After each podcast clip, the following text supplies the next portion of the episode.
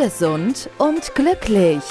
Der Gesundheitspodcast von und mit Agnes Blönnigan.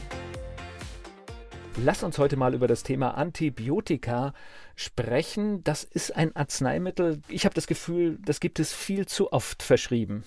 Ja, in der Tat ist das so. Also es ist ein Segen und ein Fluch. Es ist natürlich so, dass es Antibiotika, seit das entdeckt wurde, sehr, sehr viele Leben gerettet wurden. Und das hat sich auch sehr weit entwickelt. Also ich will jetzt nicht reingehen in die einzelnen Entwicklungsschritte, sondern dass wir sehr viele Antibiotika haben. Mittlerweile haben wir auch sehr viele Resistenzen. Das heißt, die funktionieren nicht mehr. Und das ist zum Teil, das weiß ja mittlerweile auch jeder, dem zu verdanken, dass es viel zu oft verschrieben wird. Also eigentlich müsste das so rumlaufen, dass wir mit allen Möglichkeiten, die wir haben aus der Naturheilkunde und aus der Mikronährstoffmedizin, schauen, dass das Immunsystem halbwegs funktioniert.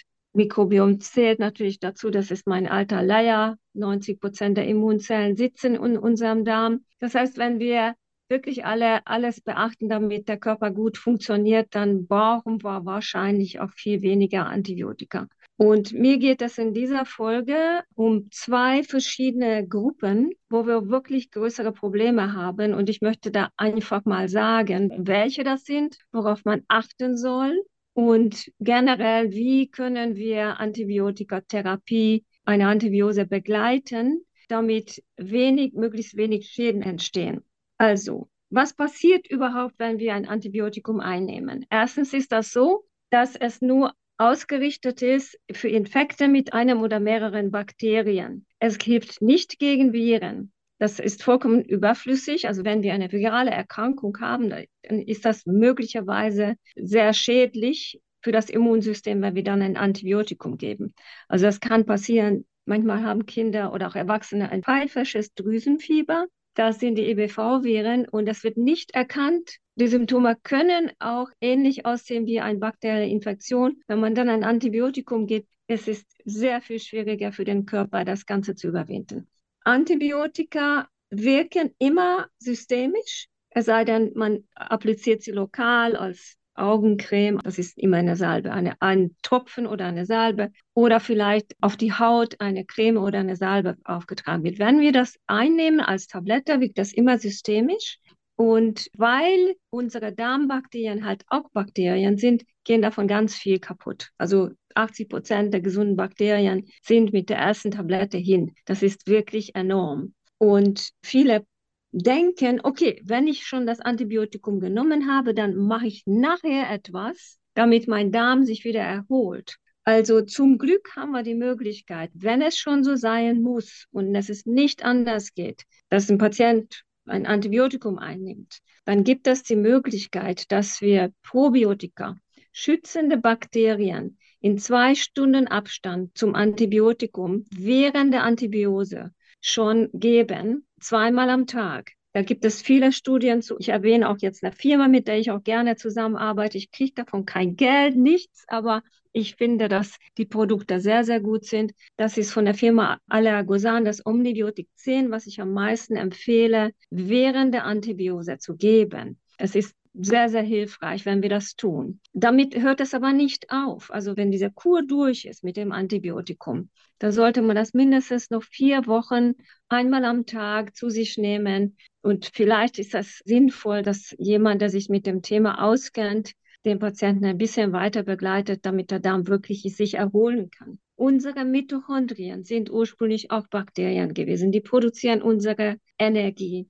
Und weil Antibiotika immer an die Bakterien gehen weil die Mitochondrien eigentlich auch Bakterien sind, ist das auch mehr oder weniger schädlich für unsere Mitochondrien. Wenn es irgendwie geht, dann sollte man noch zusätzlich Coenzym Q10 oder Ubiquinol dazu nehmen, damit die Schäden an den Mitochondrien nicht so enorm sind. Und ich empfehle auch gerne ein bisschen Schleimhautschutz noch dazu als Glutamin. Also das wäre jetzt meine Vorgehensweise, um das ganz gut abzufangen. Es gibt noch zwei Antibiotika, die wirklich relativ viele Probleme verursachen. Es ist meine Erfahrung und durch Lesen und durch meine Erfahrung kann ich sagen, dass wir größere Probleme haben mit dem Clindamycin wird Gott sei Dank nicht mehr so häufig verschrieben. Das ist ein knochengängiges Antibiotikum. Das wird in der Orthopädie oder bei kieferchirurgischen Eingriffen verordnet. Gott sei Dank nicht mehr so häufig. Aber wenn,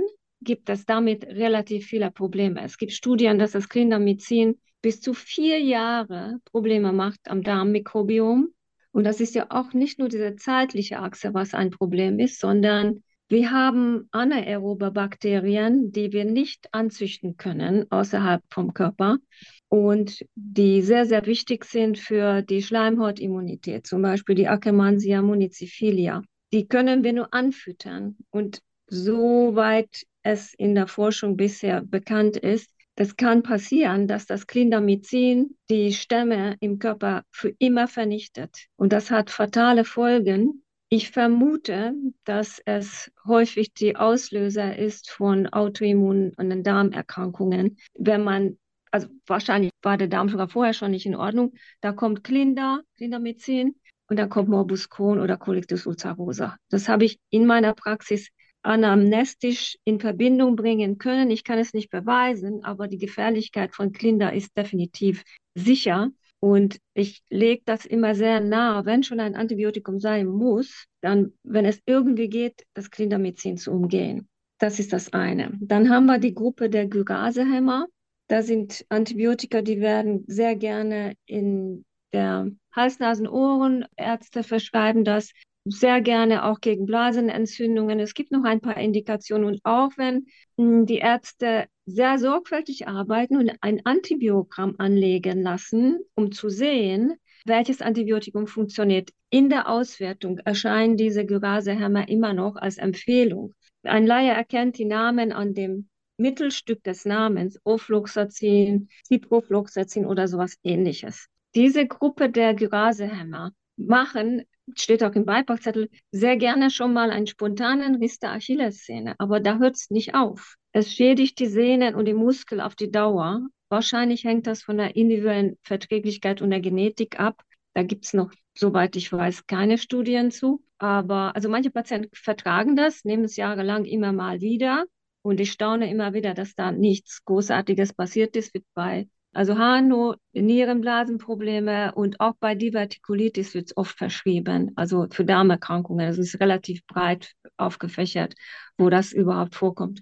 Also es gibt viele Patienten, die können das nehmen, aber manchmal kommt es vor, dass eine einzige Tablette Patienten für immer arbeitsunfähig macht, dass Muskeln und Sehnen sich regelrecht zerlegen. Also ich kenne keine wirklich wirksame Kur. Es gibt ein Buch über dieses Thema, es gibt einen Arbeitskreis dazu und relativ viele Ärzte, die sich auch darüber bewusst sind.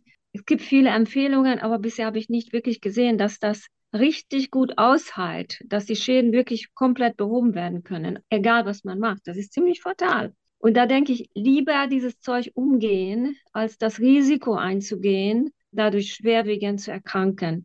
Ich glaube, das ist auch das Problem, weißt du, dann gehst du zum Orthopäden oder zum HNO, lässt du dir das verschreiben und drei Wochen später hast du vielleicht einen Sehnenriss irgendwo. Man bringt das nicht damit in Zusammenhang. Das heißt, auch die Möglichkeit, dass man das da mit diesem Antibiotikum in Verbindung wird, wird nicht erkannt. Und deshalb wird das seltener gemeldet, als es wirklich vorkommt. Also das lag mir sehr am Herzen, dass einfach mal die ein bisschen mehr Sensibilität dazu zu haben, was man sich da verschreiben lässt. Und viele wissen das wirklich nicht, dass diese Probleme so groß werden können. So, dann haben wir noch ein anderes Problem mit dem Antibiotika. Also das ist klar, dass die Resistenzen immer größer werden, weil das leider in der Tierhaltung auch verwendet wird. Und ich mein, in meinem letzten Podcast habe ich auch gesagt, leider durch die Pflanzenschutzmittel haben wir auch ein Problem, weil das Glyphosat war auch ursprünglich ein Antibiotikum. Also da könntet ihr meine Podcast dazu auch noch anhören. Also es ist gut, dass es Zeug gibt, diese Antibiotika, sonst, weil sie oft Leben retten, aber am besten möglichst ohne und wenn dann vielleicht Antibiotika, die man besser verträgt. Es gibt natürlich Antibiotika, wo man mehr allergische Reaktionen hat. Das ist auch nicht schön, aber die gehen eigentlich schnell vorbei, im Gegensatz zu diesen beiden, die ich gerade erzählt habe. Also, hier gibt es für mich jetzt leider nicht unbedingt ein rosa-rotes Wölkchenende, wenn ich das mal so sagen darf, sondern aufmerksam sein und gucken, was tue ich in meinen Körper hinein, ich glaube, das ist sehr wichtig, dass die Beipackzettel wenigstens nochmal gelesen werden. Ich höre es immer wieder, ich lese den Beipackzettel nicht, weil dann nehme ich das Zeug nicht.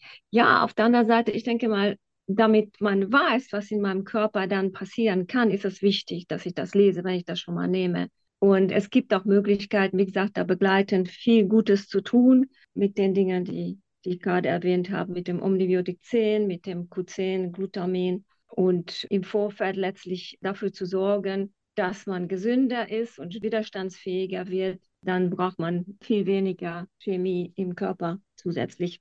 Wenn schon ein Antibiotikum notwendig ist, gibt es noch eine Möglichkeit aus dem Pflanzenreich, antibiotische Substanzen zu finden, die ähnlich wirksam sind, leider nicht immer so spezifisch, aber zum Beispiel das Oreganoöl, Thymian, die ganzen Zwiebelgewächse sind antibiotisch wirksam, Antipilz, antiviral, antibakterial. Es gibt sogar auch die Möglichkeit, in einem Labor ein Aromatogramm zu machen, um zu sehen, welche Alternativen wir haben für ein Antibiotikum. Es ist, der Nachteil ist natürlich, dass es ein bisschen dauert, weil das Labor bekommt das, wertet es aus, dann dauert das ein bisschen. Das heißt, wenn man schnell handeln muss, kriegen wir das nicht so schnell hin. Und es gibt Apotheken, die anhand dieser Aromatogramms spezifische, individuell hergestellte Arzneien machen. Das ist gerade für Patienten, die chronische Infekte haben, sehr, sehr wichtig, weil vielleicht muss man nicht diese